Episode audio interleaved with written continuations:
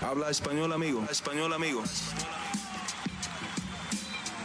Damas y caballeros, están escuchando Hablemos MMA con Danny Segura. Muy buenos días y bienvenidos al episodio número 69 de Hablemos Live. ¿Qué tal gente? Aquí Dani Segura, host de este programa, como muchos ya saben también, periodista para MMA Junkie en inglés. Aquí hablándoles en esta hermosa mañana, miércoles 26 de julio, eh, ya seis días después de la independencia colombiana. Y bueno, gente, eh, un episodio eh, donde hay bastante que hablar. Obviamente venimos de un Fight Night donde tuvimos presencia española. No el Fight Night más grande, pero sin duda dos representantes del lado hispano. El del lado hispano. Y, y bueno, no pude hacer un video reaccionando a eso, ya que me comí unas empanadas el jueves por la noche que me cayeron terrible y me dieron lo que se diría aquí en inglés food poisoning.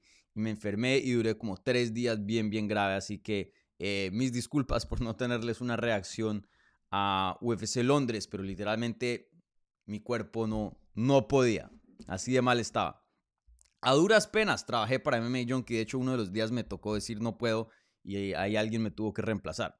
Pero bueno, estaremos hablando de lo que no se habló de UFC Londres un poquito tarde, pero yo todavía no he dado mi opinión acerca de lo sucedido. Igualmente tenemos una gran cartelera este fin de semana, un pay-per-view, UFC 291, una revancha pero de, espectacular, una de las mejores revanchas que, que, se pueden hacer para el 2023. Estamos hablando de Justin Gagey contra Dustin Poirier, o mejor dicho, Dustin Poirier contra Justin Gagey. Eh, que de pronto pueda que defina el siguiente retador en las 155 libras. Así que no solo es una buena pelea, pero también tiene bastante significancia en este deporte. Eh, muchas personas también me preguntaron acerca del evento coestelar de esa cartelera, Jan Blachowicz contra Alex Pereira, hablaremos un poquito de eso también, de Tony Ferguson, que pelea también en esa misma cartelera, eh, igualmente de, de, otras cositas que están pasando en el mundo de las artes marciales mixtas fuera de la cartelera de Londres y esta que veremos el sábado en Salt Lake City, en Utah. Entonces, bastante, hablar como, bastante que hablar como siempre, gente. Entonces, por favor, si son tan amables, antes de empezar, denle un like a este video, así sea en vivo o en repetición, me ayuda muchísimo. Si son nuevos, suscríbanse para más contenido sobre las artes marciales mixtas en español. Es totalmente gratis. Y, mm, y bueno, aquí con mi cafecito, y ya listo para hablar de las artes marciales mixtas. Así que eh, al final les tengo unos anuncios, ya tres entrevistas se vienen al canal y una, una persona se va a hacer su debut aquí en el canal, una persona que eh, peleó por el título de UFC dos veces. Eh, y habla español y nunca ha pasado por aquí en el canal, no hace muchas entrevistas en español, así que muy entusiasmados de, de, traer esa entrevista al canal y ojalá más, porque la verdad que eh, esta persona yo la respeto mucho, me encanta eh, hablar con esta persona. He tenido interacciones con esta persona en inglés previamente, pero eh, primera vez en español, así que muy entusiasmado. Esa entrevista publicará hoy por la tarde, pero pues ya les dejaré saber al final del programa en la parte de los anuncios, así que esténse al tantos para, para esa noticia, ¿vale? Bueno, gente, entonces, sin más espera, hablemos MMA. Y como siempre, gente, empezamos con las preguntas que se hicieron eh, previo a la transmisión en lo que es la pestaña de la comunidad. Siempre pongo un, una, imagen ahí, un gráfico con eh, pues la opción para que ustedes pongan preguntas en, los comentarios, ¿vale? Luego en la segunda parte del video estaré contestando preguntas, lo que es ya en vivo. Entonces eh, les recuerdo a la gente en vivo si quieren poner una pregunta y que aparezca ahí en el live chat bien puedan y, pónganla. Eh, y aparece aquí la pregunta en la pantalla. Ahora no me están saliendo los comentarios, qué raro. Va, ahí está.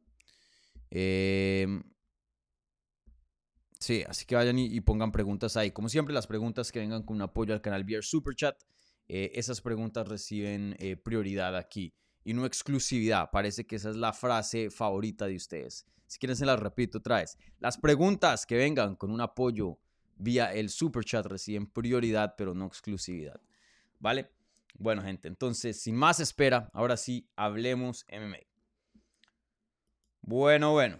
eh, ¿con qué empezamos? Empecemos con lo de Londres, ¿no? Para poder ya cerrar eso y, poder ya hablar de lo que viene, ¿no? Entonces, eh, bueno, la primera pregunta viene de eh, SDSE, yo siempre le digo CDC, un español, si no estoy mal, amigo del canal, ya con la medallita bronce, pronto para llegar a plata eh, un, fiel eh, amigo, miembro aquí de Hablemos MMA, dice lo siguiente. Hola Dani, en España estamos haciendo cuentas de qué peleas serían correctas para Dani Vares y Joel. Joel Álvarez, obviamente. ¿Qué peleas ves idóneas para cada uno de ellos? Eh, y bueno, mm, de paso, bueno, Em, de paso ahí voy a meter como en sándwich otra pregunta porque creo que es muy similar, entonces eh, no la quiero saltar también porque quiero hablar todo acerca de Dani Vares, pero eh, entonces aquí hago otra pregunta, o bueno, les leo otra pregunta también, esta viene de Marce y dice, hola Dani, desde Madrid, España, ¿qué futuro ves a Dani Vares después de su primer combate en UFC y ver la carencia que demostró en el suelo, e igual que le falta el impetuo, llamenoso violencia para finalizar al contrario. En mi es mi opinión, por supuesto. Sinceramente, eh, a mí me decepcionó un poco por esos aspectos. Gracias por tu canal, fantástico, es fantástico, saludos. Bueno, gracias a Marce. Bueno, eh, con esas dos preguntas ya en, mano, hablemos de eh, Dani Vares y su debut en UFC que desafortunadamente para el español pues no le fue bien en el sentido de que no salió victorioso, pero tienen que entender que muchas de estas primeras peleas, especialmente estas de corto aviso, no son tanto de ganar o perder. Por lo general, de lo que yo he visto de la mayoría de peleadores que entrevisto en español e inglés. Eh, sí, claro, todos quieren ganar, pero lo más importante es simplemente estar disponible para que UFC le dé contrato a uno, porque UFC da contrato porque necesita un oponente de reemplazo y ese contrato estándar viene con tres peleas de más. Entonces es simplemente conseguir ese etiquete para entrar a la compañía. Ya si ganan, excelente. Eh, si no, pues, ¿qué se puede hacer? Pero estamos en UFC. Esa es la mayoría o, la gran eh, como que la vibra predominante que yo entiendo o siento de estos peleadores que llegan de corto aviso. Ese es el logro. El primer logro es entrar. Punto. Ese objetivo se cumplió. Y creo que eh, Daniel mismo en un video que publicó eh, en sus primeras declaraciones después de la derrota, eh, hablaba de eso, que hay más peleas en el contrato, que el objetivo era entrar, que ya estamos en UFC, hay que dar caña y, bueno, aquí estamos para eso. Entonces yo, obviamente me hubiera gustado ver a, Dani ganar. Creo que pudo haber ganado esa pelea. Creo que si esos dos pelean 10 veces, Dani gana varias de esas. Eh, no sé cómo puedes ver esa pelea y decir que Dani no tiene con qué ganarle a, a Jafel Filio. De hecho, más crédito le doy a Jafel Filio por sobrevivir em, esos golpes que le estaban dando eh, al comienzo del primer asalto porque Dani se veía que estaba en camino a finalizarlo y les aseguro muchos peleadores que estuvieran en esa posición hubieran sido finalizados, sino que Jafel Filio es un crack, es muy bueno. Eh, no solo en, su jiu-jitsu, pero en su manera de manejar es ese dolor que tenía porque le habían pegado muy, muy duro a lo que es el estómago, el abdomen y, claramente estaba, o sea, ni, ni, podía esconderlo. La mayoría de los peleadores se sonríen, intentan esconder ese, ese dolor para que el peleador no, no vaya adelante y siga atacándolos. En ese caso era tan grave que, o sea, se veía claramente que estaba en problemas. Y aún así pudo sobrevivir eso y no solo eso, pero someter a Dani Vares en ese mismo salto. Entonces, em, primero que todo, dejemos eso claro. Excelente desempeño, Jafel Filio, no se le puede quitar nada una victoria brutal y, creo que eh, ese peleador va para grandes cosas. O sea, eh, es un peleador de calidad, es un buen peleador. Em, y bueno, tenemos que tener en cuenta que Dani estaba en vacaciones en Tailandia, como nos había comentado aquí en el canal. Eh, llegó a, Tijuana a, carreras, a, hacer lo más que podía hacer en, esas dos, tres semanas que tenía de anticipación. Eh, cortar el peso y, pelear. Y eso fue lo que hizo. Eh, creo que dio el mejor desempeño que pudo dar esa noche. Em, eso sí estoy seguro. Y, creo que se vio bien. Em, claro, como menciona en la segunda pregunta aquí Marce, eh, Jafel sí fue superior y por mucho en el suelo y, lo pudo someter. Eso es un área que sabemos que no es el, fuerte de Dani. Sabemos que Dani se destaca por su striking, por su poder de knockout. Eh, entonces, claro que sí es un área que, toca mejorar, como hay muchas áreas para todos los peleadores que, necesitan mejorar. ¿no? no hay nadie, bueno, rara vez se ve a alguien muy, muy versátil que es ya élite en todas. Eh, un deporte donde hay mucho que hacer, mucho que hacer. Estamos combinando todas las artes marciales. Eh, es difícil sabérselas todas. Eh, yo, Marce, me siento un poco más, o diría mucho más optimista acerca de, de, de Dani y su futuro en UFC. pienso que el desempeño demostró que tiene el calibre. Eso era algo que yo ya había visto en sus peleas previas, fuera de UFC, pero la verdad, solo sabremos ya cuando llegue a UFC. No solo es eh, lidiar con el calibre top que hay en UFC, pero también lidiar con la ansiedad y los nervios y la presión de, lo que es todo un Fight Week, eh, los medios, eh, estar en un escenario mucho más grande. eso afecta a muchos peleadores. Es fácil pelear al frente de mil personas, más complicado pelear al frente de 15 mil, 20 mil. Entonces, o bueno, para algunas personas, ¿no? Entonces, para mí, yo, yo creo que la mayoría, viendo al debut de Dani, yo creo que hay más positivos que negativos. Em, no fue perfecto, perdió claramente, pero yo sí creo que Dani va a tener una buena carrera en la empresa. ¿Tendrá lo suficiente para eh, eh, entrar a los rankings? Yo sí creo. ¿Tendrá lo suficiente para retar por un título?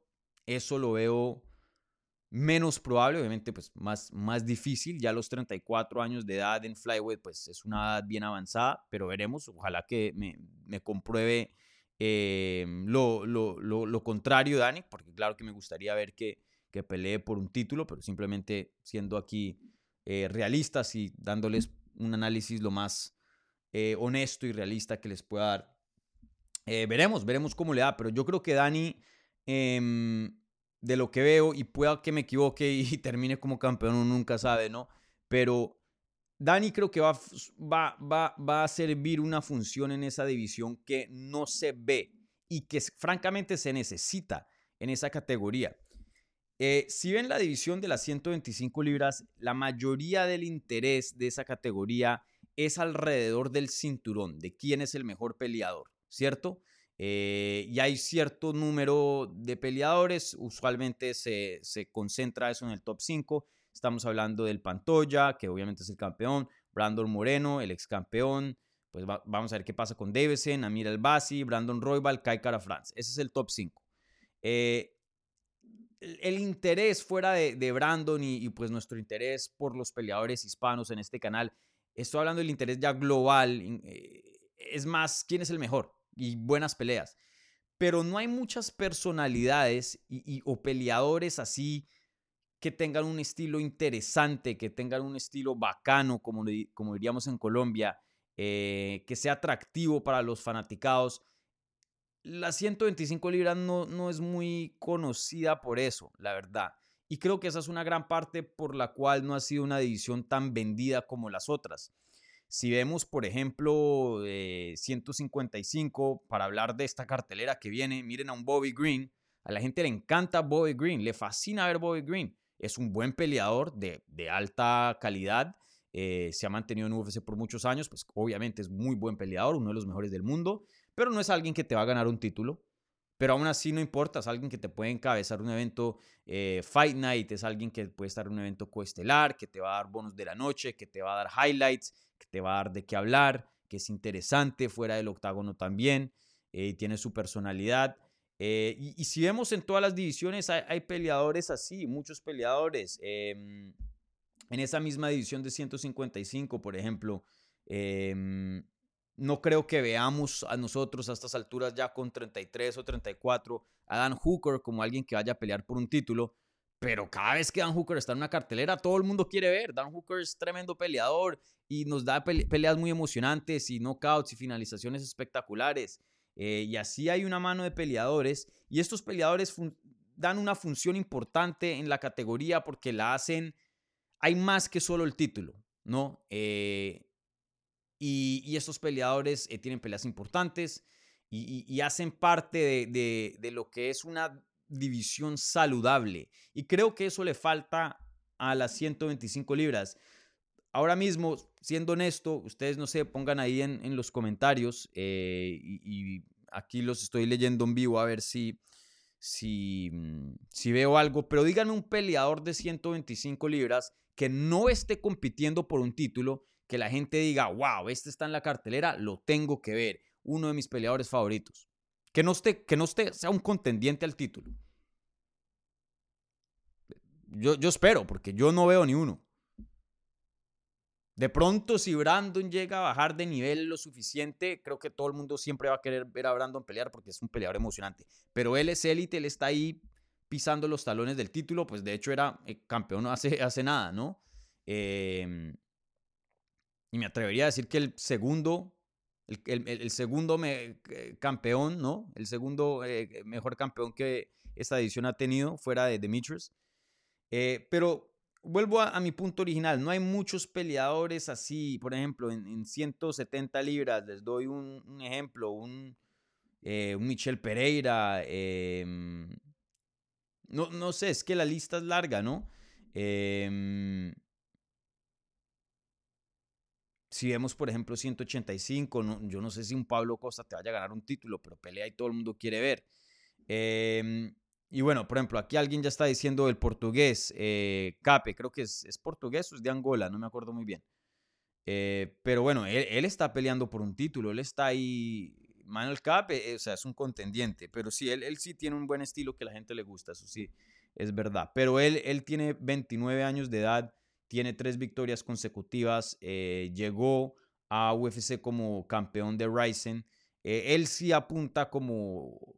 entiendo que la gente le gusta su estilo, pero creo que mucha gente también está entusiasmado de ver su potencial y también si puede llegar a ser campeón. Eh, no es por aquí decir que, que, estás incorrecto. Obviamente respeto tu opinión aquí en, los comentarios. UFC, CAFs y Fights. Em, entonces veremos qué tan lejos puede llegar Dani Vares, pero lo que sí puedo eh, eh, asegurarles o de lo que sí me siento cómodo y confiado en decir es que eh, Dani es lo suficiente bueno para entrar a los rankings. Veremos qué tan lejos puede llegar en esos, en esos 15 puestos. Y creo que en el transcurso de eso va a ser un peleador que, que va a enamorar, va a ser un peleador que va a emocionar a la fanaticada, va a ser un peleador que te va a dar highlights, te va a dar destaques, un peleador que te va a dar buenas peleas, buenas finalizaciones y un peleador que de pronto la gente em, los ayude a conectarse más con la división de 125 libras porque hay más, hay más allá afuera de quién es el mejor, quién está peleando por el título, ¿no?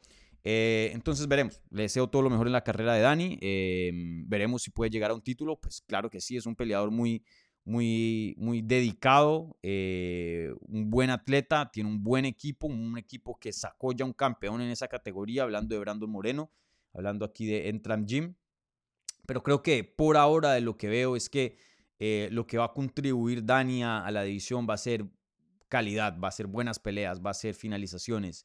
Y, eso es importante, eso es importante, eso es muy importante en, en UFC. y hay peleadores que tienen excelentes carreras y carreras muy exitosas, muy lucrativas, muy respetadas y, nunca llegaron a pelear por un título. Eh, veremos si es el caso de Dani, pero por, por, lo, por lo que veo así por encimita, creo que eh, esa va a ser una de sus funciones. Vuelvo y lo digo, me encantaría verlo por pelear un título. Ojalá que yo esté eh, incorrecto acá en, en, eso. no es por desearle mal. obviamente le deseo todo lo mejor a Dani, todo un crack, un, un tipazo. Em, pero, pero sí, creo que Dani, eh, eh, hay, hay, mucho más en este deporte fuera de pelear por un título, hay, hay mucho más. Em, y creo que fuera de esas funciones, él, él, él puede servir, tiene, tener una función muy importante en esa división. Bueno, em, ¿qué más? ¿Qué más hay aquí en, de preguntas. ¿Cuánto tiempo llevamos?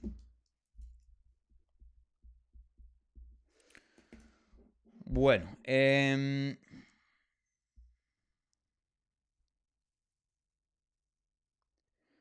otra buena pregunta aquí, esta viene de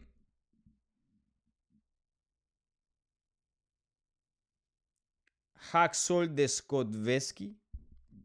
No sé dónde sea este, este señor, pero dice lo siguiente, eh, o pregunta lo siguiente. Hola Dani, ¿miras posible una pelea entre Aspinal y Pavlovich? ¿A quién darías de favorito en caso de hacerse la pelea? ¿Ves posible al ganador contra Jones? Saludos desde Medallo, a un colombiano acá. Hace poquito estuve en Medellín. Me encanta, excelente ciudad. Regresaré en mayo para, para otra boda, porque estuve por allá en una boda. Y de hecho, dos personas, no, no aquí por sacar pecho, dos personas en la calle me reconocieron. Un eh, americano, que me imagino que vive allá, o no sé si estaba en vacaciones, eh, saliendo de Juan Valdés, me dijo, hey, Dani, hablemos MMA. Y, en la Comuna 13, un, otra persona que trabaja dando tours me, reconoció y ahí hablamos un rato. Eh, muy buena gente. saludos, no sé si están escuchando. pero bueno, en fin.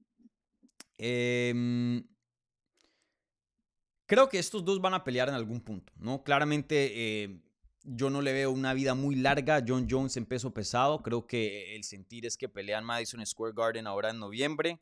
Gane o pierda contra Stipe Miocic. Y lo más probable, si gana, es que se retire. Porque ustedes mismos me han escuchado miles de veces usar esta es, e, este em, metáfora que cada vez que uno pelea es tirar los dados. Eso me lo dijo eh, eh, Mike Brown, que es em, entrenador de American Top Team. De hecho, entrena a Poirier, va a estar ahí en su esquina ahí, ex campeón de WEC. Eh, un peleador ya veterano, no, no sé si se acuerdan de él. Alcanzó a pelear ah, en UFC, pero ya llegó muy, muy tarde. Sus mejores días fueron en WEC. Yo me acuerdo que una vez yo le pregunté a Mike, después de una derrota que tuvo, creo que fue contra la de Steven Sadler, le dije, ¿qué pasó, men? Y, a veces hay respuestas, a veces tuve un campamento terrible, llegué enfermo, llegué lesionado, a veces el, este otro peleador simplemente fue técnicamente superior o cometió un grave error. Hay, razones por qué se puede explicar una derrota, pero a veces no, lo, no, no las hay. Y, y, y a veces uno como periodista siempre está buscando una respuesta y a veces simplemente la respuesta es que no existe. Y yo le había preguntado entonces a, Mike, hey, ¿qué pasó acá? Y él dijo, pues no, no sé, o sea, mira, ya tengo más de, tengo como 30 peleas como profesional. Yo sabía que esto iba a pasar en algún punto, que lo iban a noquear en, lo noquearon como en, en el primer minuto de la pelea. Dijo, em, sí, pues yo salgo, peleo, cada vez que peleo tiro los dados, hay una probabilidad que esto pase, muy pequeña, pero entre más pelees, más te acercas a esa posibilidad y, y bueno, y me llegó. Em, no hizo ninguna excusas ni nada, pero creo que eso es muy, muy certero, ¿no? Eh, sabemos que eh, cada vez que peleas, este es un deporte muy, muy impredecible y, estás em, sujeto a, que cualquiera te gane eh, en, esa jaula. Esos, esos guantes de cuatro onzas no perdonan. Y creo que John Jones está muy consciente de eso. Creo que en este punto de su vida obviamente más dinero, ¿quién no quiere más dinero? Así ya seas un billonario, otro billón más, ¿no? Eh, ¿Quién no quiere? Pero creo que a este punto de su carrera él ya está tranquilo financieramente, creo que ha ganado ya mucho. Eh, este último contrato que fue la pelea de em, contra Gan a principios de este año y que va a tener ahora contra Stipe, probablemente le va a dar mucho, mucho dinero. Em, y y probablemente ya ha hecho sus inversiones y creo que él ya puede retirarse tranquilo. John Jones, estamos hablando de una de las estrellas más grandes que ha existido en este deporte, ¿no? Y, bueno, creo que ahora eh, su prioridad es legado. Eh, creo que él sabe que ganándole a Stipe Miocic prácticamente se roba ese puesto el más grande de todos los tiempos. Eh, por lo menos en mis ojos, sí, y creo que en los ojos de muchos. Em, eso va a ser una de las historias más grandes entrando a esa pelea. Em, ¿Cómo veremos a John Jones después? Y creo que la mayoría de las personas van a decir, el más grande de todos los tiempos. Y, y poner eso en riesgo. Estamos hablando que solo puede haber uno. en la historia de este deporte, de la humanidad que, que, que hemos estado haciendo esto, que se llama artes marciales mixtas. Solo puede haber uno, el más grande de todos los tiempos. Y que tú tengas ese puesto, eso vale, pero muchísimo. Y ya con harto dinero, no creo que John Jones esté dispuesto a arriesgarlo por 5 millones de dólares, 10 millones de dólares con una pelea contra Pavlovich o Tom Aspinal, que son peleadores muy, muy buenos. Pero en cuanto al legado, no le van a añadir mucho y no van a cambiar esa percepción drásticamente de él ser el más grande de todos los tiempos. Entonces, yo espero que él se retire en noviembre. Si gana, especialmente si gana, si pierde, quién sabe, de pronto vemos una revancha inmediata, no se sabe. Eh, y estoy seguro que Pavlovich y Aspinal en algún punto, como dice la pregunta original, se van a topar. Así sean un año, dos años, tres años, lo que hay es tiempo. Yo por lo que veo ahora, y había dicho esto en inglés en el show que tenemos ahí en MMA Junkie todos los lunes en vivo, Spinning Backlegs, si hablan inglés los invito a que chequen ese show, un show muy bueno. Em, había dicho lo siguiente, yo creo que Aspinal le gana a Pavlovich, técnicamente lo veo superior. Pero si me preguntan a mí quién tiene o quién es la amenaza más grande para John Jones, yo creo que Pavlovich. Eh, como que la matemática ahí no tiene sentido y ahí es cuando decimos eh, los estilos hacen peleas, ¿no? Eh, Aspinal es un peleador brutal, muy, muy, muy, muy técnico, tiene un jiu-jitsu bueno, un wrestling bueno, un striking bueno, es explosivo, es rápido, es ágil, es grande, fuerte, pesado, pero a la misma vez es ágil en sus pies, no es, no es lento. por donde lo quieran ver, Aspinal es un peleador muy, muy completo. Pavlovich no se ha visto tanto de él eh, fuera de que es eh, eh, de que es em, un demoledor, de que tiene un, poder brutal en las manos, una velocidad increíble, pero no sabemos mucho de su juego en el suelo, no sabemos mucho de cómo manejar, cómo maneja una pelea, si le toca cambiar de planes, cambiar de estrategias, si tiene esa capacidad mental para, hacer esos ajustes en la mitad de una pelea o si tiene solo un, un, cambio y eso es adelante y tirar eh, puños duros y, esperar a que el oponente se noquee. No sabemos, no sabemos qué tan avanzado, qué tan complicado, y lo digo de una manera buena, eh, puede ser, em, o sofisticado, de pronto sería la mejor palabra, puede ser el juego de Pavlovich. No lo sabemos, lo veremos. Pero yo me iría con Aspinal de lo que veo, hay muy pocos peleadores. De hecho, me atrevería a decir, después de John Jones, es el mejor peleador de la división de peso pesado, me atrevería a decir. Em, vuelvo a digo, los estilos hacen peleas. De pronto hay peleadores que le, puedan ganar a, Aspinal. Pero, pero si ponemos las estadísticas, si hacemos, si ponemos todo en papel, eh, quién, eh, y, y, sumamos todas las técnicas, quién es técnicamente el más avanzado de la división, John Jones. El segundo, no veo cómo, cómo podemos decir que no es Aspinal tras todo lo que nos ha demostrado en el suelo, en el jiu-jitsu, en el striking, el poder, las manos, el clinch. El, clinch de él es brutal. Si no, pregúntenle a Sergey Spivak. Eh, un muy, muy buen peleador. Eh, futuro campeón, yo lo estoy diciendo. Se retira John Jones y él en algún punto, eh, no sé qué tan rápido se muevan las cosas en peso pesado, pero en algún punto Aspinal va a ser campeón, eso sí, ténganlo seguro. Yo, yo, yo lo creo. Yo lo creo. Entonces veremos. Pero sí, Aspinal, todo un crack, excelente desempeño contra eh, Tibura. Y, y, Tibura, para los que se han sintonizado por, por un buen tiempo en este canal, aquí yo lo respeto mucho. Acá yo soy un fan de ese peleador. Probablemente es algo medio raro porque no, no, no es un peleador así como que, que eh, que, destaca, ¿no?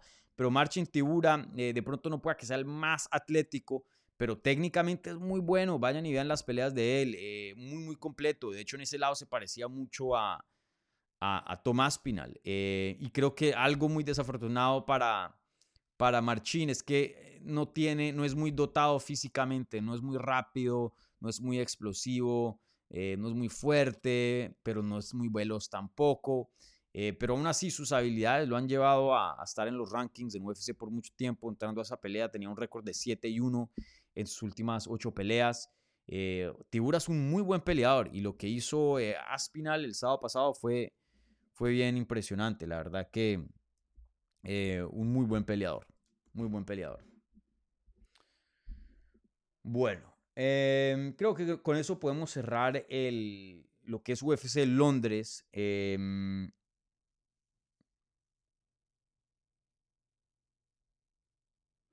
entonces, em, ahora pasemos aquí a otras preguntas, ya viendo a futuro. me están preguntando acerca de Hablemos del cucuy, empecemos opuesto a lo que hacemos en, las previas y para que sepan también va, a haber una previa para este sábado, entonces les voy a avisar el tiempo al final del programa. Eh, entonces recuerden, esto va a venir con un análisis más detallado en, unos días, pero eh, rápidamente contestemos aquí unas preguntas de UFC 291. Eh, bueno, entonces la primera pregunta eh, aquí de Alan Valencia dice, saludos Dani, si llega a perder el Cucuy este sábado, ¿qué sigue para él? Yo creo que eh, este sábado pueda que veremos el fin de Tony Ferguson. Em, si pierde ya sería seis derrotas consecutivas, derrotas donde no se está viendo muy bien. Y recuerden, él ha tenido problemas fuera del octágono, también para UFC en cuanto a relaciones públicas es un poco, no voy a decir un desastre, pero sí es alguien que ha tenido un antepasado em, que no puede reflejar bien a la compañía, ¿no? Eh, hace poco él estaba manejando borracho y estrelló su camioneta y fue arrestado por eso. Eh, ha tenido también problemas en el pasado em, de desafortunadamente de, problemas de salud mental, eh, donde le han llamado a la policía. Eh, y bueno, y encima de esto, pues deportivamente está en un declive brutal. Hoy día cinco derrotas consecutivas contra Nate Diaz se vio muy mal, la verdad. Y me duele decir, porque yo era un fan gigante, y bueno, soy un fan gigante de Tony Ferguson. Y hoy día contra Bobby Green se está enfrentando contra un veterano. Bobby Green creo que tiene como 36 o 37. Eh, entonces no es un jovencito, es alguien fuera de los rankings. Y si llega a perder esta pelea feo, ya es otro escalón más en el declive. Porque pues antes de eso se estaba enfrentando con cracks. Justin Gagey, Charles Oliveira, Benio Dariush, Michael Chandler. Eh, todos esos han peleado o han sido campeones en recientes tiempos. Ya Nate Díaz es otro nivel menos. Obviamente Nate Díaz no está a la par de esos. Se ve mal y pierde también y es finalizado.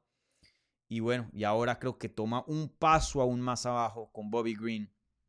Veremos cómo eh, se ve en esta pelea, pero creo que esta pelea va a indicar si es el fin o no de Tony Ferguson, por lo menos en UFC. Si Tony Ferguson lo llegan a finalizar, no creo que con seis derrotas consecutivas, 39 em, años de edad, el contrato que debe ser relativamente no voy a decir muy caro como uno de los de John Jones, pero Tony Ferguson llegó a ser campeón interino por lo menos y ha encabezado pay-per-views y eso, eh, por lo menos es un contrato relativamente significativo, algo, algo con sustancia, ¿no? No veo cómo UFC pueda eh, dar mérito de pronto a... Y no, estoy diciendo que yo estoy de acuerdo de eso, pero digo, viéndolo realistamente, realistamente de, de cómo opera UFC, no veo que puedan justificar un contrato de pronto de ese tamaño, alguien ya con 39 años de edad y seis derrotas consecutivas. Entonces yo pienso que si Ferguson pierde acá, es lo último que veremos de él en UFC. Eso yo, yo pienso. Y de pronto es su carrera. Em, veremos si él decide seguir peleando. Parte de mí tiene un temor de que sí, porque él lo ha dicho en entrevistas que no, que yo me siento excelente, que estoy en un momento muy bueno a pesar de, sus derrotas. Yo voy a seguir peleando, yo tengo años en este deporte que me faltan. Y eso es un poco preocupante porque él ha tomado un daño brutal, ya casi tiene 40 años de edad. Em, y bueno, eh, pues no me gustaría ver eh, que, empiece a arriesgar su salud. Y, y recuerden, fuera de UFC, UFC mm, lleva al matadero, no, no me malinterpreten, pero fuera de UFC hay promociones que llevan al matadero por, multiplícalo por 10. En UFC a veces, eh, fuera de UFC a veces se ven cosas muy feas que estos promotores para, para ayudar a, a, sus amigos o, perdón, a, sus estrellas, sus peleadores, ah, un ex UFC, pum, y, los mandan contra estos jovencitos. Em, por ejemplo, la carrera de Bigfoot Silva fue eso, darle plataforma a otros y, lo noqueaban casi todos los fines de semana. Entonces, em, no sé, veremos qué pasa con Tony Ferguson. Em, creo que ya a este punto de 39 años de edad, cinco derrotas consecutivas, es muy difícil que, que, pueda encontrar un segundo aire a su carrera y, volver a entrar a una racha y de pronto ya cerrar en unas mejores condiciones y, y, irse con varias, eh, varias victorias consecutivas o algo así. Ya creo que a este punto ya, ya es muy tarde. Eso lo veía más posible después de una, dos, tres derrotas.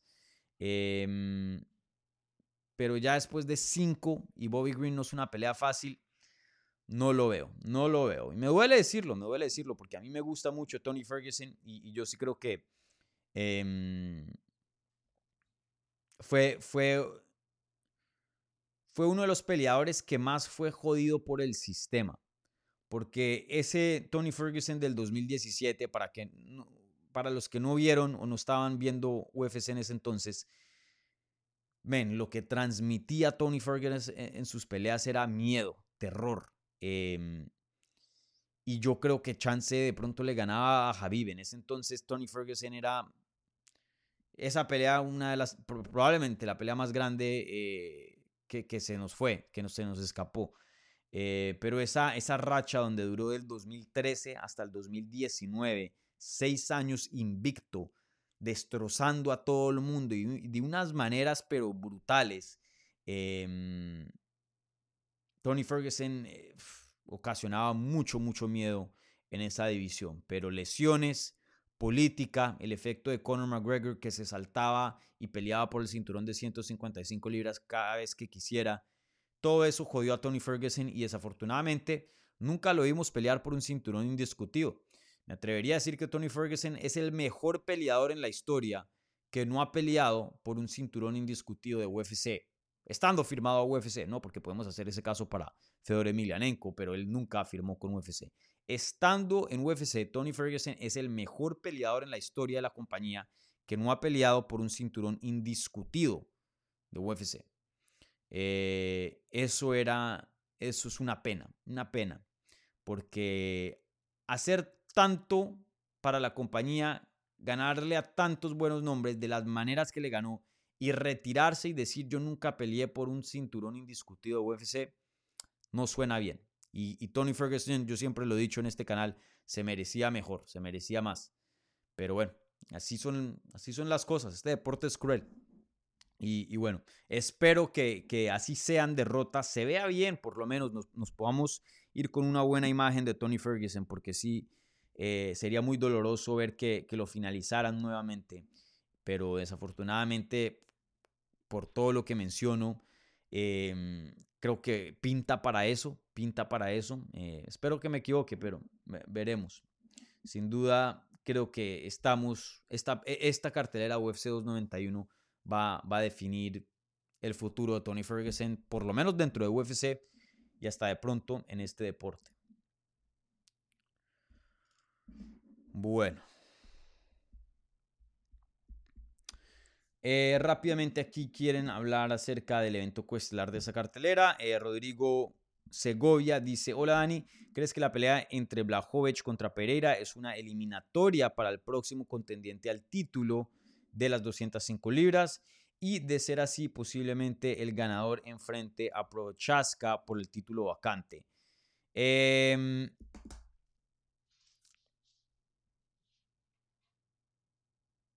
Sí, eh, creo que eso es lo más obvio, ¿no? Em, el ganador de aquí, sin duda, sí o sí, pienso yo, va a ser uno de los dos peleadores que va a pelear por el vacante. Eh, para mí, Prochaska yo diría que tendría más sentido porque recuerden, Prochaska nunca perdió su cinturón, tuvo esa lesión de hombro y, tuvo que dejarlo vacante. Llamado Geo lo gana después y luego él lo deja vacante después de una lesión eh, em, de, en, su talón.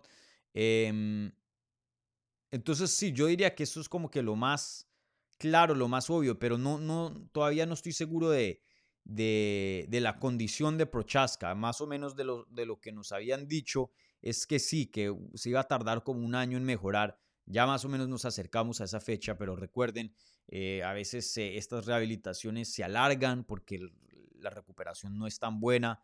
Eh, entonces no sé exactamente en qué condiciones se encuentre Prochaska. Y, no creo que él ya ha dicho una fecha y, no creo que haya dicho en noviembre ya puedo regresar. Entonces eso indica que pues de pronto pueda que no esté listo. yo creo que el ganador de aquí que pelee contra ¿Quién más tendría sentido? No sé, Johnny Walker.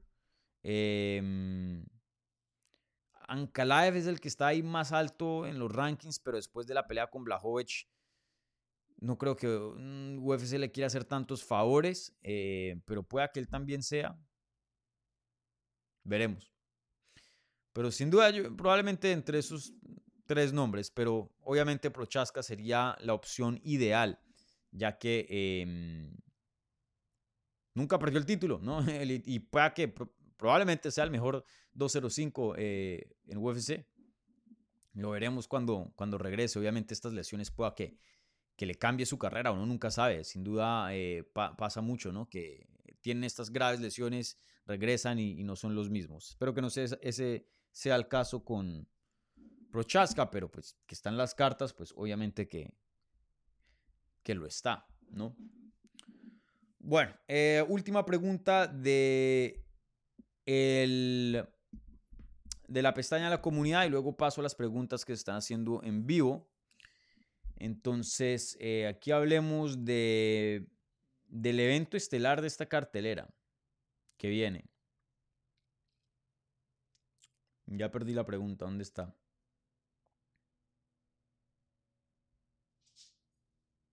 Ya, esta pregunta de, CDC, eh, empezamos y cerramos con CDC aquí en la pestaña de la comunidad.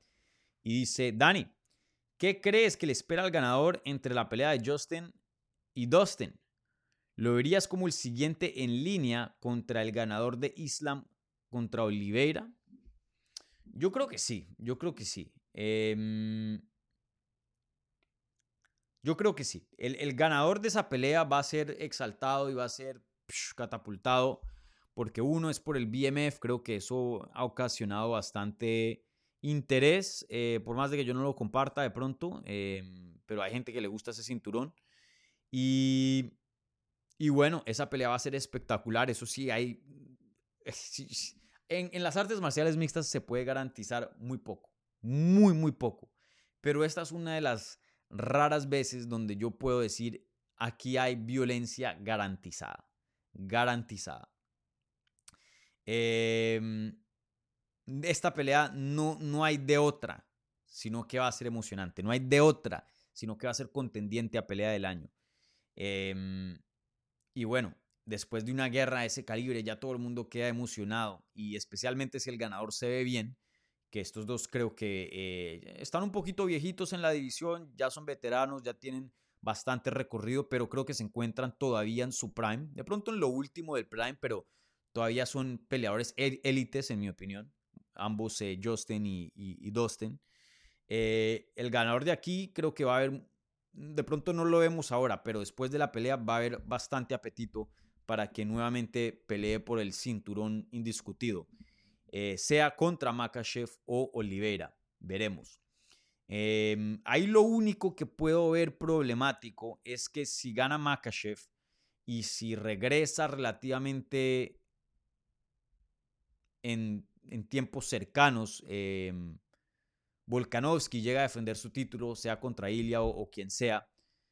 Luego sería una carrera entre el ganador de Justin Gagey y Dustin Poirier contra Volkanovski a ver quién pelea contra Makachev.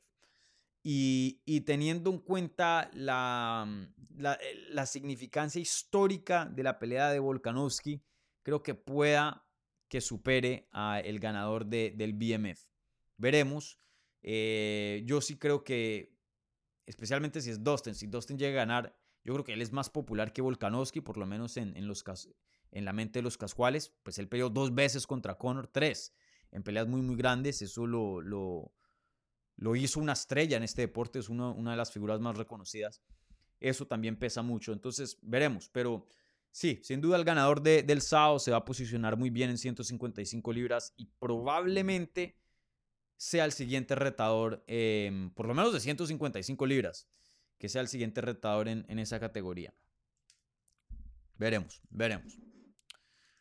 Bueno, gente, eh, con eso termino lo que es las em, preguntas de la pestaña de la comunidad. Ahora unos 15 minuticos tenemos aquí para hablar en vivo. Entonces, eh, por favor, si tienen alguna pregunta en vivo, pónganla ahí en el live chat. Yo se las voy a contestar ya en unos minutos.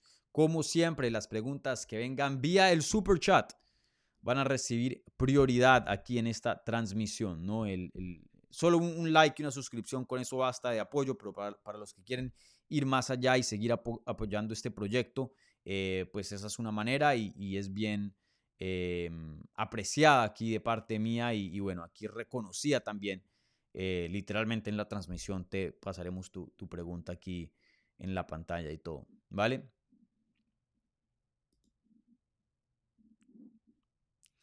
Gustavo Enrique Núñez Morán, aquí un amigo del canal, eh, un miembro de Hablemos MMA, y dice, buenos días Dani, saludos desde Paraguay. ¿Ya fuiste a ver, eh, ya fuiste a ver a Messi en el Inter Miami? Bueno, y la segunda pregunta, bueno, también la contesto. ¿Cuál sería tu top 5 BMF en las artes marciales mixtas o no solo en UFC? Em, bueno, en cuanto a la primera pregunta, Messi, men, no, no, los tiquetes aquí en Estados Unidos, men, algo se vuelve popular y cobran el triple y luego ya uno no, no tiene cómo pagar o, le duele pagar o, o, le toca sacarse un ojo para poder pagar, eh, le toca vender a uno un ojo para poder pagar eh, algo así. Em, un paréntesis bien rápido. Yo fui al primer eh, evento, yo fui al primer eh, festival de, de, rap, de hip hop en el 2000. ya ni me acuerdo, fue 15, 16, que se llamaba Rolling Loud, que hoy día es gigante, es como el Coachella de, de, rap. Y yo me acuerdo que no pagué nada y vi a, a, a ASAP Ferg, Action Bronson, Travis Scott, eh, Schoolboy Q, mejor dicho, a todo el mundo. Y hoy día ya eso vale, pero, o sea, yo, yo, nunca pagaría eso. Eh, pero en fin, yo he ido a los partidos del Inter de Miami eh, y de hecho se conseguían tiquetes muy, muy baratos porque no se llenaba. Eh, fui y vi a Higuaín jugar. Higuaín estuvo un tiempo con el Inter Miami. También Matuidi estuvo ahí. Eh, Kieran Gibbs, que, que, jugaba en Inglaterra, eh, si no estoy mal, llegó a jugar en el Arsenal, eh, lateral. Eh, ¿Quién más estaba en ese equipo de la temporada pasada? Fue ese, ese equipo duró bastante. Pero bueno, en fin, muy, muy baratos. es un buen tiempo. Vas, estás con tus amigos, te tomas unas cervecitas. si, si, coges a Miami, es, por lo general estos juegos son en la noche. Entonces, un buen clima. Ves un, un partido de fútbol. Tranqui un buen plan. Ahora con Messi quiero ir, obviamente, pero los tiquetes están brutales, brutales, brutales, brutales. Así que no sé, no sé si vaya, porque tampoco yo me voy a gastar mil dólares, eh, aunque sí sería bacano ver a Messi jugar, ¿no? Obviamente estamos hablando de uno de los más grandes de todos los tiempos, por lo menos con mis propios ojos, si tengo la posibilidad de, experimentar y ver al, crack en persona y, verlo hacer magia en la cancha, pues eh, yo creo que sí, sí es algo que me encantaría hacer, pero veremos cómo, cómo están esos tiquetes. Pero sí he visto en, en, por transmisión, ¿no? Aquí en, en, Miami. Y no sé si ustedes se, han sentado a ver los partidos, pero hay una diferencia abismal entre Messi y Busquets y el resto de los jugadores. Y no, no sé aquí por hablar mal de, de, de nadie, pero eh, la verdad que el nivel de la MLS, y está mejorando, pero no, y es especialmente el equipo de Inter Miami, porque no eh, creo que quedó como de, de 11 o algo así la temporada pasada, no es que sea de los mejores. En, el top top de la MLS, sí, esos equipos juegan bien, eh, pero nada comparado al fútbol europeo, nada comparado. La velocidad, eh, cómo se mueve la pelota, la estrategia, la calidad de jugadas. Y Messi se está viendo, o sea, se ve estamos hablando de que Messi tiene nivel hoy día para Champions. Em, se ve un, gap, una distancia entre él y el resto del equipo muy grande.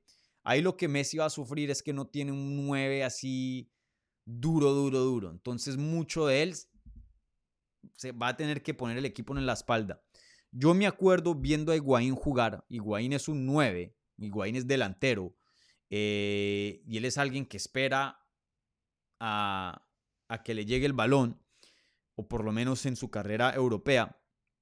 Pero en Inter Miami él tuvo muchos problemas de lo que yo veía porque no tenía nadie quien le diera pases de calidad, que le filtrara. Entonces, ¿qué pasaba? Si ven los partidos, eh, tuvo que casi que reinventar su posición y no jugaba delantero, sino mucho, empezaba armando la jugada, casi como un, un mediocampista de ataque, como un central forward. No estaba ahí de nueve. Y él, él, le tocaba bajar y armar jugada y repartir y correr luego hacia adelante. Y, le costó mucho porque no, no tenía con quién.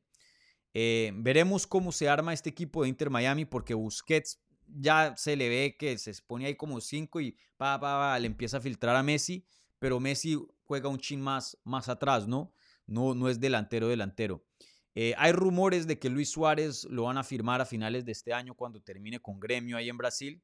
Eh, ya ahí sería la conexión perfecta. Jordi Alba supuestamente viene también como lateral. Eh, creo que si Luis Suárez, si Luis todavía tiene calidad, si Luis Suárez lo llegan a firmar, que creo que es muy probable porque él solo firmó contrato de un año con Gremio y eso fue en diciembre del año pasado. Em, tendremos ahí un equipo de, de, veteranos muy, muy bueno. Y sí, me encantaría tener el Season Pass y todo y ver eso, pero em, veremos cuánto me cuesta, ¿no? De pronto si, si me aumentan eh, el sueldo o algo así, chance lo, hago. Em, pero sí, me encantaría verlo. Y, bueno, también Luis Suárez me encantaría verlo en, el equipo. Yo tengo un cariño muy grande por Luis Suárez después de lo que hizo em, con el Atleti, la verdad. Bueno, eh, y la segunda parte de esta pregunta, ¿cuál sería tu top 5 de BMF en las artes marciales mixtas? Eh, Sabes, eh, Gustavo, no te voy a contestar esa pregunta simplemente por el hecho de que a mí esta pelea de BMF o, la idea de volver a implementar el, el BMF en lo que es em, la circulación, la odio. La verdad no me gusta para nada. El BMF es más allá de, de, de dar, de guerrear, es más allá. El BMF es de la personalidad, del vibe, de la vibra de la persona, de, ese vibe callejero que claramente traía más Vial. Más Vial era un peleador de calle. Nate Díaz muy similar también. Em, y por eso esa unión, e, e, esa pelea era, ese BMF, ese cinturón era no celebrar el mejor, porque sabíamos que el ganador entre Más Vial y Nate Díaz no iba a ser el mejor de esa categoría, no iba a definir el, el mejor como lo hace el cinturón indiscutido. Em, pero, pero sí era un momento donde dos estrellas estaban topando, dos, dos personalidades em, bien calle, bien, ¿no? Que tenían esa vibra y a la misma vez dos veteranos de alto nivel y, y pues era como chévere homenajearlos con su cinturón porque ellos siempre han sido como que no han encajado muy bien en, el molde de UFC, de, ser estos peleadores como más corporativos, por decirlo así. Y eso era lo que se celebraba. Y yo estuve ahí presente, eh, cubriendo esa pelea en persona. Yo pude sostener y todo, ahí tengo una foto en el Instagram, el, cinturón de BMF, y pude presenciar todo eso. Y, y, toda la trama de eso era one of one, uno de uno. Pero ahora que UFC vuelve y, trae esto a, la luz, se los aseguro que bueno, no les puedo asegurar, pero yo pienso que no trajeron ese cinturón de vuelta porque vieron la pelea, la revancha de, de Gage y Dustin y dijeron, ¿saben qué? Uf, esta sí es BMF. No. Eso fue, yo creo que se pusieron a ver el calendario, no tenían campeón para pelear el, 29 de julio y sin duda Gage y Poirier tienen los nombres para encabezar un, un pay-per-view. De hecho, lo han hecho con otras personas en el pasado muchas veces y dijeron, no, pongamos aquí un, un título de BMF, mm, porque tiene que haber un cinturón en el póster y, sentir que, que, que, cuando los fans paguen los 90 dólares del pay-per-view, sentir de, de, que vale la pena, de que hay una pelea de importancia, que hay una pelea que significa, que es por un título. Pero, pero yo estoy en desacuerdo. Porque así sea por un título de BMF o no, yo pago para ver Justin Gage contra Dustin Poirier 2. Si no vean la, solo pongan los destaques de la primera y eso les vende el pay-per-view. Y lo han hecho en el pasado. Eh, Jorge Masvidal contra Colby Covington no fue por eh, ningún cinturón. Conor contra eh, Justin Poirier, em, Dustin Poirier no fue por el cinturón. Nate Diaz contra Conor no fue por el cinturón. Pasa pocas veces, pero creo que está, yo creo que se, catalogan esas. Yo creo que esta sería una de las pocas veces donde puedes justificar un pay-per-view, un pago por evento y no necesitas un cinturón. Pero creo que UFC como que le dio un poquito de, de cosa, de miedito, de que de pronto ese no sea el caso. Eh, y por eso trajeron el, cinturón de BMF. Pero eh, eso para mí debió quedarse único con Jorge Masvidal y Nate Díaz. Pero bueno, yo no soy el que tomo esas decisiones, obviamente. Entonces, eh, pues aquí estamos. Y va a haber un cinturón en, línea, pero no, no estoy de acuerdo. Entonces no te voy a dar mi top 5 BMF. Solo hay dos BMF. Jorge Masvidal y Nate Díaz. No más.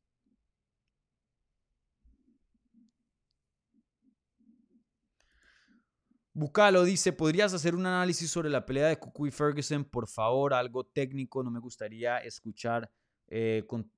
¿Qué? Algo técnico, me gustaría escuchar con todo lo que sabes. Sí, claro, eh, Bucalo, te invito para eh, la previa. Voy a hacer una previa de UFC 291. Para todos los pay-per-views yo hago previa y para los Nights grandes yo hago previa. Un en vivo de una hora y pico con un invitado hablando solo, solo, solo de la cartelera. Eh, enfocado obviamente en las peleas más grandes. Un enfoque obviamente tendrá la pelea de Tony Ferguson contra Bobby Green y en eso hablamos más detalladamente del combate. Eh, siempre eh, cuando me hacen una pregunta de, una pelea que viene en el fin de semana en este podcast de Hablemos Live, les doy algo de información, claro, pero siempre me reservo el análisis más profundo para la previa. Entonces los invito previa viernes 10 de la mañana, hora este hora de Miami, ¿vale?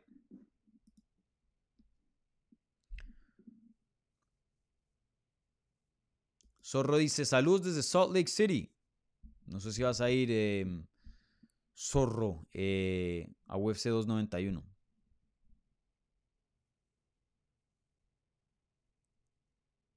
MMA Total, saludos Dani de Dagestán, ¿no? Supuestamente.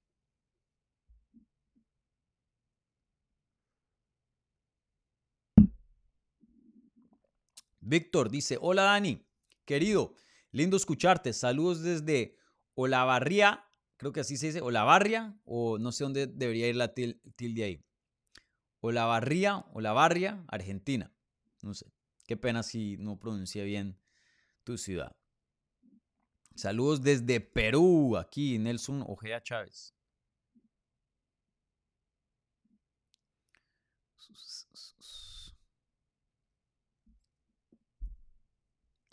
Aquí dicen, eh, yo había dicho que hoy va a publicar una entrevista con un peleador que peleó por el cinturón de UFC dos veces, pero que hace su debut aquí en el canal, no se ha aparecido. Y aquí ya han puesto, em, han puesto o Masvidal o Verdun, pero ellos, Masvidal y Verdun se han pasado por aquí en el canal, así que no, no son ellos. Ya ahora en los anuncios de, al final les comento. Em, bueno, ¿qué más hay por acá de preguntas?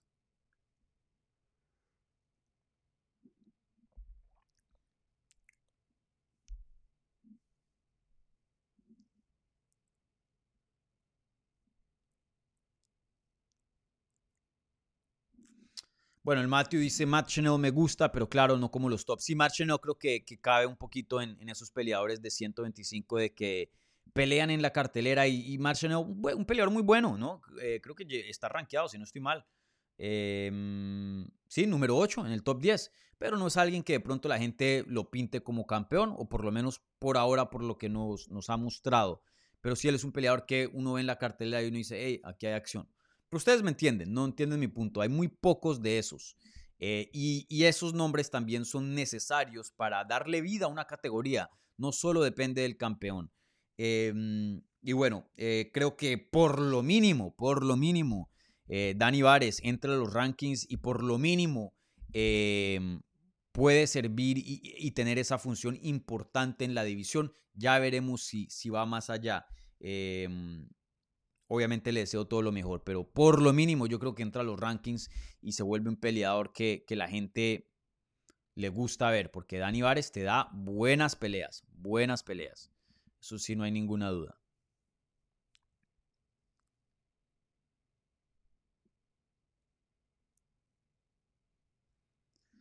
Iván Tadeo, buena pregunta aquí. ¿Cómo viste el debut de Paul Craig en las 185 libras? Se vio muy bien, se vio muy bien. De hecho, eh, Paul Craig es, un peleador grande. Yo lo he visto en persona anteriormente. Eh, no me parecía chico para 205.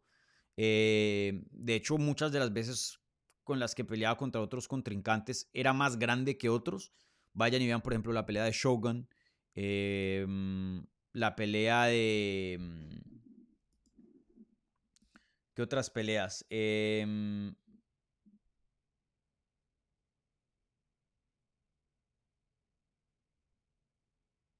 bueno, han habido otras peleas donde yo veo que se siente un poquito más grande que su oponente. Y, nunca en sus desempeños en 205 yo decía, men, este está muy chiquito para esa categoría, eh, necesita bajar o está perdiendo por falta de fuerza, está perdiendo por falta de tamaño. Eh, creo que hay muchos ejemplos claros. Kelvin Gastelum es probablemente el ejemplo que, que más claro que me viene a la mente en 185. A veces uno lo veía perder y, no era porque y Kelvin era mejor que su oponente, pero era es que es más grande. Para, hay una razón por qué hay categorías, porque estas cosas importan y, impactan y, tienen su influencia en los combates y en los resultados. Yo nunca me sentí que ese era el caso para Paul Craig y no me parecía una buena decisión irse a las, a las 185 libras. Una división que en mi opinión es más complicada que las 205, con un nivel más alto. Y él ya tiene algo de recorrido en, en 205, tiene un ranking, creo que está en el top 10, tiene una victoria sobre Jamal Hill, que pues acaba de ser el campeón antes de vacar el cinturón. Eh, tiene una victoria sobre, la única victoria sobre Magomed Ankalaev. Ankalaev nunca ha perdido fuera de una pelea contra Paul Craig.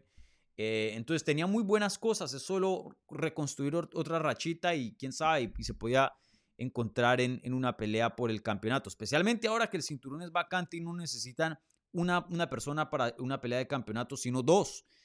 Entonces, bueno, en fin, no me parecía una buena movida a 185 libras eh, y tenía mis dudas, pero hizo el peso, claramente, se vio bien en la báscula y lo más importante, se vio bien en la pelea.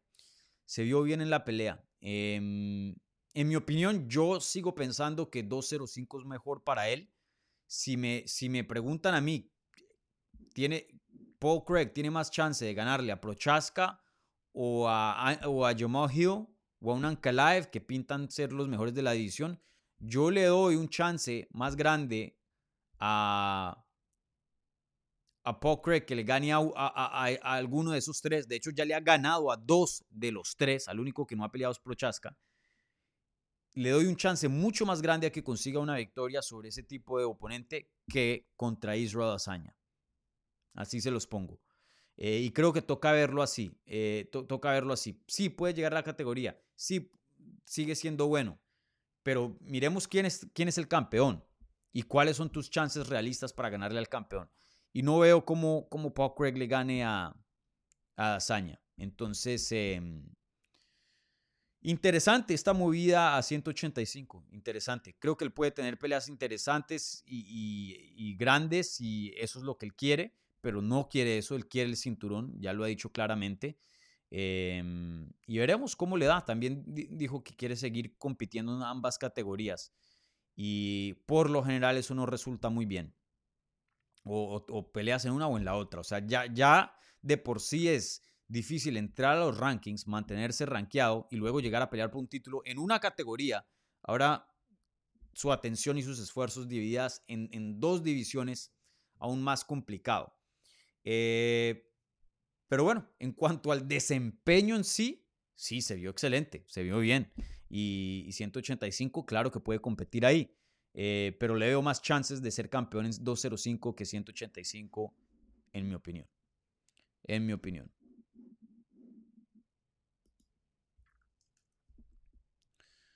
Bueno, em, ¿cuánto tiempo llevamos? Nos pasamos la horita. Eh, a ver si contesto una más, porque hoy no hay pregunta de la transmisión, simplemente se, se me pasó, ando extremadamente ocupado y corriendo. Em, entonces vemos. Bueno, primero veamos si hay algo en el super chat.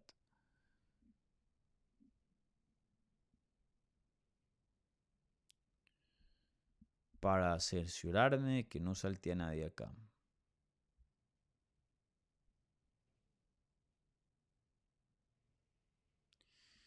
Park dice, Prochaska le gana por knockout y fulminante. Gente, entiendan una cosa, y Park, no, no, es esto específicamente a, ti, sino en general. Cuando yo digo algo, escuchen bien cómo digo las cosas. Yo no he dicho que Paul Craig le va a ganar a Prochaska. Si esos dos pelean, yo tengo a Prochaska como favorito y por mucho. Lo que digo es que tiene un chance, veo un chance más grande que le gane a un Prochaska que es más loco y, tiene más aperturas y comete más errores que una Dazaña. Y me pasa mucho en el canal y es bien frustrante y este no es el ejemplo perfecto, pero digo yo algo como... Juzgué la pelea a favor de Pantoya 48-47, pero fue una pelea cerrada y no es loco decir que Brandon Moreno también ganó esa pelea 48-47. Si se ve la pelea, hay un, hay un, la acción está ahí para argumentar una cartelera a Brandon Moreno. Y la gente llega y me dice, ah, ¿cómo puedes decir eso, Dani? Pero no escuchan lo, no estoy diciendo que estoy de acuerdo con lo que dije, simplemente les estoy presentando una realidad, les estoy presentando otra alternativa, otra manera de ver las cosas. No signifique que yo esté suscrito o, o esté empujando o apoyando esa idea o esté de acuerdo con esa idea. Y, solo porque uno y solo porque uno presente un punto alternativo no significa que uno lo esté respaldando. ¿Ok? Entonces simplemente porque me pasa mucho y, y, el video en los comentarios que me ponen a decir cosas que yo nunca dije.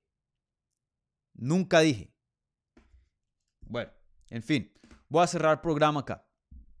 Eh, voy a cerrar programa acá. Entonces, bueno, un par de anuncios antes de cerrar programa, antes de cerrar transmisión. Primero que todo, el primer anuncio es like. Revienten ese botón de like, por favor, gente. Apenas tenemos 76 likes y ya casi 200, 200 eh, personas viendo en vivo. Entonces hay muchos de ustedes que no han puesto like.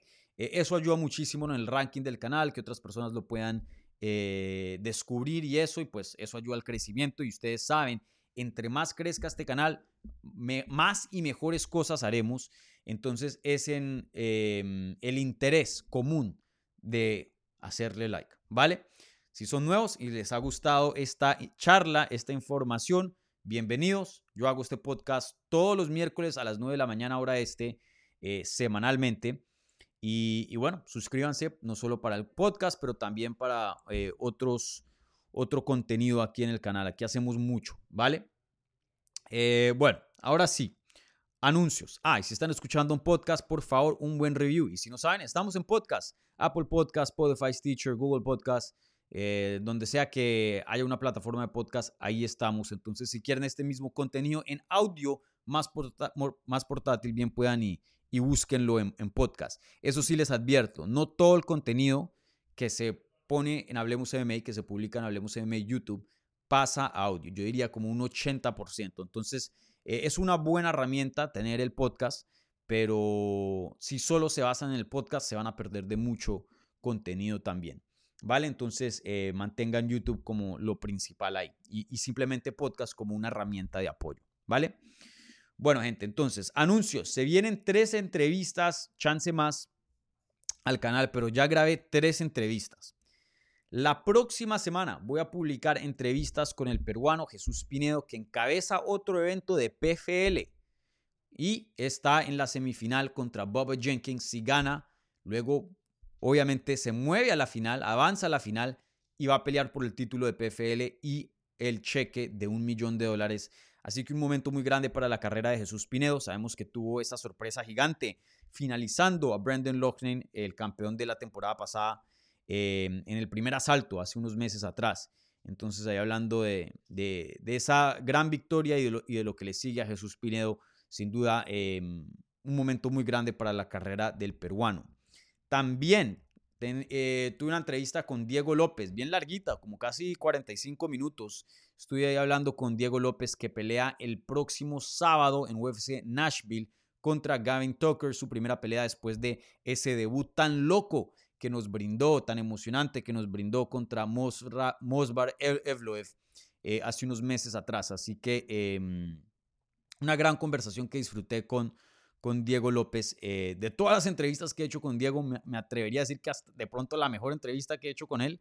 La verdad que muy buena información eh, en, esa, en esa conversación, así que esténse al tanto. Eso va a publicar a principios de la siguiente semana, tipo lunes o martes, ¿vale? Y bueno, esta tarde va a publicar una entrevista y este fue el invitado que medio les, em, les insinué al comienzo del programa. Kenny Florian eh, se va a pasar aquí por el canal. De pronto los nuevos no conocen de Kenny Florian, pero Kenny Florian peleó contra BJ Penn por el cinturón de las 155 libras eh, hace muchos años atrás y también peleó contra Jose Aldo por el cinturón de las 145 libras cuando bajó de una categoría hace muchos años atrás en el 2011. Eh, Kenny Florian también participó en la primera temporada de The Ultimate Fighter, de hecho fue un finalista y perdió contra, mm, contra Diego Sánchez, ¿fue? Eh, pero sí, participó en la primera temporada de The Ultimate Fighter. Él es peruano, él no hace mucho contenido, muchas entrevistas en, eh, en español, pero nos dio, fue muy amable y nos dio como unos 20 minutos aquí en el canal y pues hablamos de su carrera, hablamos de eh, también PFL, porque él eh, es comentarista para PFL. Y, sí, em, Kenny Florian es todo un crack. Peleó por dos cinturones de UFC en 145-155 contra Jose Aldo y BJ Penn, dos de los más grandes de todos los tiempos. Igualmente peleó contra Gray Maynard, Taka Norigomi, Clay Guida, Joe Stevenson, Roger Huerta, Joe Lawson, Dean Thomas, Sam Stout, eh, Alex Kerr-Alexis, ya nombres. Los veteranos saben quién es Kenny Florian, no tengo que explicarles, pero para los que no saben y son nuevos, eh, Kenny Florian es, es eh, una leyenda de, este deporte. Entonces, bueno, en fin, pueden esperar esa entrevista con Kenny Florian que publique esta tarde, ¿vale?